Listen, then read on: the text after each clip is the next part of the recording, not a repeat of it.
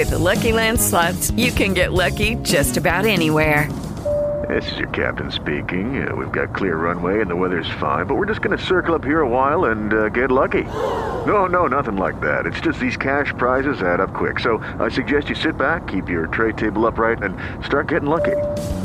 Play for free at LuckyLandSlots.com. Are you feeling lucky? No purchase necessary. Void where prohibited by law. 18 plus terms and conditions apply. See website for details.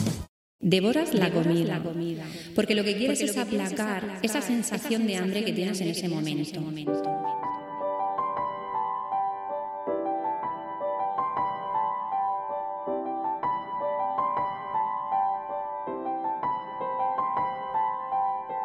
Bienvenidos a Nutrimatrix, capítulo 1 del 27 de marzo del 2017. Muy buenas, yo soy Ángela Manso Asensio y esto es Nutrimatrix, un podcast quincenal con consejos sobre nutrición en el que desmontaremos algunos mitos sobre alimentación. Como es el primer capítulo, voy a presentarme. Soy dietista nutricionista y tecnóloga de alimentos, una apasionada de mi trabajo y de la dieta mediterránea. Trabajo como responsable de contenidos y redes sociales en un portal de salud y paso consulta como nutricionista en un centro médico. De escuchar a mis pacientes y viendo la confusión que hay en todo lo relacionado con la nutrición y las dietas, vamos a arrojar un poquito de luz sobre estos temas. Hay que estar informados para que no te la cuele ni la industria alimentaria ni esas dietas que tienen nombres propios y que no tienen ni pies ni cabeza.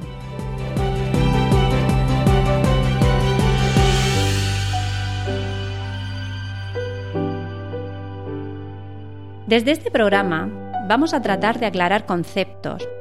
¿Es lo mismo intolerancia alimentaria que tener una alergia a un alimento? Vamos a conocer cuáles son las recomendaciones nutricionales actuales. ¿Cuál es la cantidad máxima de azúcar que se puede tomar sin que perjudique nuestra salud? ¿Y la cantidad de sal? ¿Cuántas veces tengo que comer fruta y verduras al día?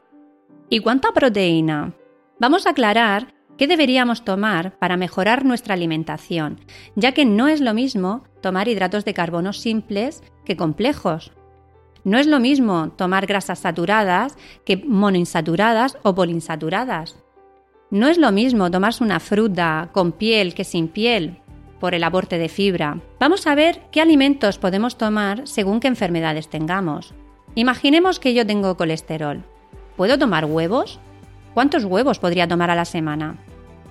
¿Y si tengo diabetes? ¿Puedo tomar dátiles? ¿Uvas? ¿Tendría que hacer alguna diferencia si tengo diabetes tipo 1 o diabetes tipo 2? Daremos claves para identificar las dietas milagro. De hecho, vamos a desmantelar alguna que otra. Ahora que se acerca el verano, suelen aparecer bastantes. Luego esta información creo que nos va a venir muy bien para detectarlas rápidamente. ¿Cuál es el problema de las dietas milagro? Pues que al final pesamos más que cuando empezamos a hacerlas. ¿Por qué? porque generalmente son muy hipocalóricas. No tienen, como ya he dicho, ni pies ni cabeza. Nos hacen perder masa magra y no grasa, cuando realmente adelgazar es perder grasa. Son dietas que están mal elaboradas desde un principio. Estas y muchas otras dudas iremos aclarando quincenalmente en Nutrimatrix. Lo mejor es que entremos en materia. Hoy vamos a ver algunas claves para realizar una alimentación adecuada. Si tus hábitos se acercan a los alimentos que te voy a decir, estás de enhorabuena. Pero si te alejas mucho, será mejor que cambies tus hábitos, porque no lo estás haciendo nada bien. ¿Cuántas veces al día comes? Y aquí tendríamos el primer mito del programa. Mucha gente piensa que debería comer cinco veces al día, que es lo más sano, que es lo más adecuado. Pero realmente no hay evidencias claras que apoyen esta teoría. Puedes comer tres veces y lo estarías haciendo igual de bien que si comieras cuatro o cinco, ya que todo depende de la elección de los alimentos que hagas y cómo llegas a las comidas. Si llegas bien o te comerías cualquier cosa que te pusieran delante. Lo importante, independientemente del número de ingestas que se hagan, es que al final todas ellas, ya sean 3, 4, 5 o 7, deben tener la cantidad suficiente de calorías para tener un peso adecuado. Es decir, si con lo que comes tienes un peso normal, estarás comiendo lo que necesitas. Pero si tienes sobrepeso o tienes obesidad, probablemente estás comiendo por encima de tus necesidades calóricas. No necesitan las mismas calorías un niño que un adolescente, ni una mujer embarazada que una mujer que tiene la menopausia. Ni tampoco necesitan lo mismo una persona que anda y corre todos los días 30 minutos que si están preparando la media maratón, una maratón o un Ironman. Si llegas muerto de hambre a las comidas o a las cenas, más que comer, vas a devorar, pero es que literalmente devoras la comida, porque lo que quieres es aplacar esa sensación de hambre que tienes en ese momento. Por lo tanto, vas a comer más y vas a aportar más calorías extras a tu organismo. Probablemente porque por un lado no vas a elegir los alimentos más sanos, pero es que por otro lado vas a comer mucha cantidad en muy poquito tiempo. No vas a dar tiempo a que tus receptores se saturen. En estos casos sí que te recomendaría comer cinco veces al día, para no llegar con esa sensación de estómago vacío. Para lograr esto, sí que sería muy interesante realizar un almuerzo o una merienda para mantener la ansiedad a raya. ¿Y si realizas tres comidas al día y llegas bien a la comida o a la cena? ¿Tengo que cambiar esos hábitos y comer cinco veces? Pues la verdad es que no sería necesario, siempre y cuando comas las calorías que necesitas para tener tu peso adecuado. En muchas ocasiones el estilo de vida es el que nos está marcando esta pauta, ya que ya veremos en otros podcasts qué alimentos deberíamos tomar y cuáles no, pero os adelanto que cuanto menos alimentos procesados haya en nuestra dieta, pues mejor lo estaremos haciendo.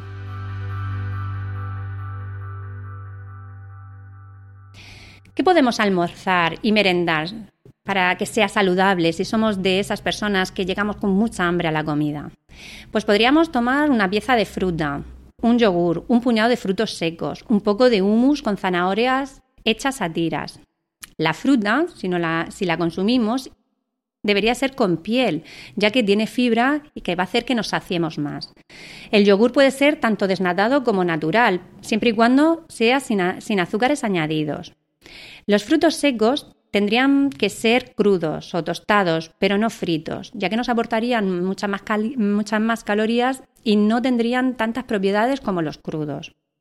El hummus, que es puré de garbanzo, te lo puedes hacer en casa. La receta es facilísima y controlas las grasas que lleva. Lo bueno que tienen todos estos alimentos es que no aportan muchas calorías, sacian mucho y nutricionalmente son muy interesantes. Y lo puedes transportar fácilmente al trabajo, sobre todo el tema de la fruta. ¿Quién no se puede llevar al trabajo un plátano, una manzana o una pera? Cualquier otra cosa que te lleves es una excusa realmente. Es muy sencillo.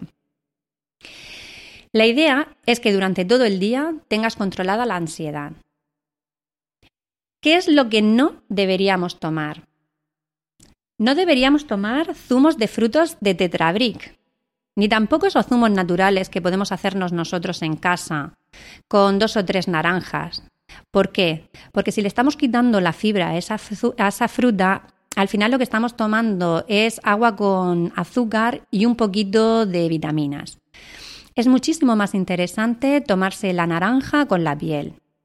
Por lo tanto, no recomendaría un zumo de frutas, ni tampoco galletas, ni natillas, ni bizcochos, ni siquiera los, ni, bueno, ni siquiera, por supuesto, no recomendaría ni los Kit Kat, ni las Chisanjoy, ni las Oreos, ni los filipinos. ¿Por qué? Porque nos aportan muchísimas grasas saturadas y azúcares. Ni tampoco recomendaría las socorridas bolsas de gusanitos que los padres tanto ofrecen a sus hijos. ¿Por qué? Por la cantidad de sal. Todos estos tipos de alimentos eh, llevan mucha grasa, mucho azúcar y, como ya he dicho, mucha sal, en el caso de, la, de los gusanitos que a la larga pueden producir problemas de sobrepeso y, o perjudicar el riñón. Así que cuidado con ellos.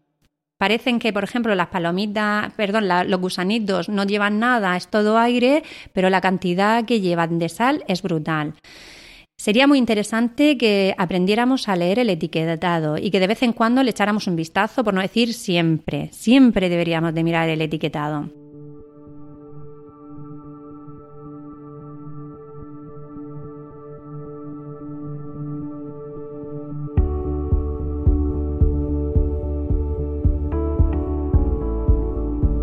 ¿Cuándo se deberían realizar la mayor parte de las ingestas del día? Diversos departamentos de la Universidad de Harvard, y aquí me pongo un poquito más seria, han comprobado que cuando más temprano hagamos las cenas o las comidas, mejor se metabolizan los hidratos de carbono. La mayoría de las calorías las deberíamos tomar entre el desayuno, el almuerzo y la comida, ya que hay una mayor tolerancia a los hidratos de carbono, una mayor sensibilidad de las células a la insulina, esto quiere decir que la insulina deja pasar la glucosa a la célula más fácilmente, mientras que por la tarde o por la noche la tolerancia a los hidratos de carbono disminuye bastante.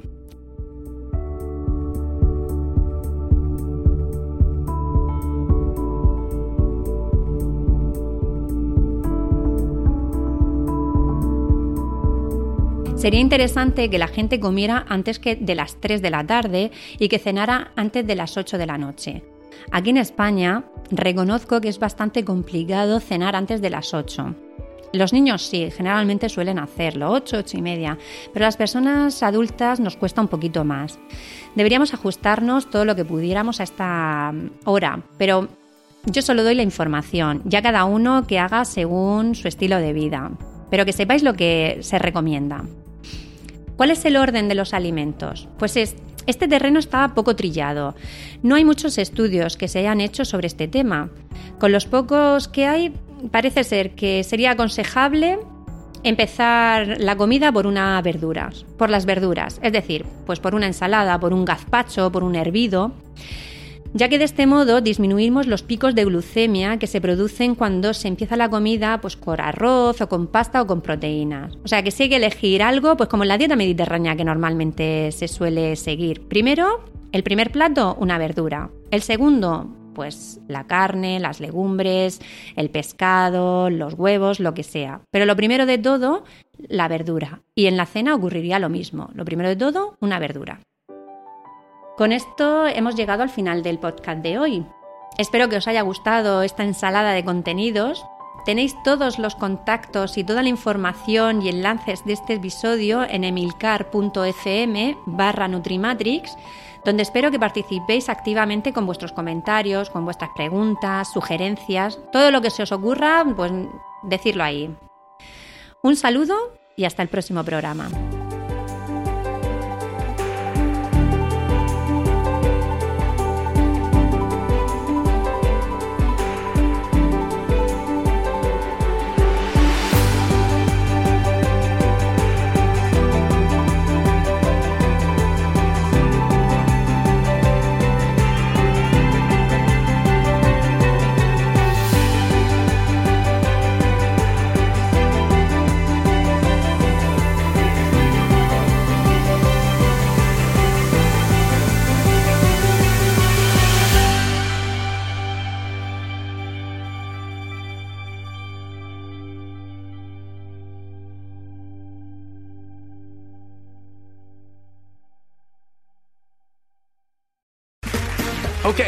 Two. Name something that's not boring. A laundry? Ooh, a book club. Computer solitaire, huh? Ah, oh, sorry, we were looking for Chumba Casino. That's right. ChumbaCasino.com has over 100 casino style games. Join today and play for free for your chance to redeem some serious prizes. ChumbaCasino.com. No purchase necessary. Full prohibited by law. 18 plus terms and conditions apply. See website for details.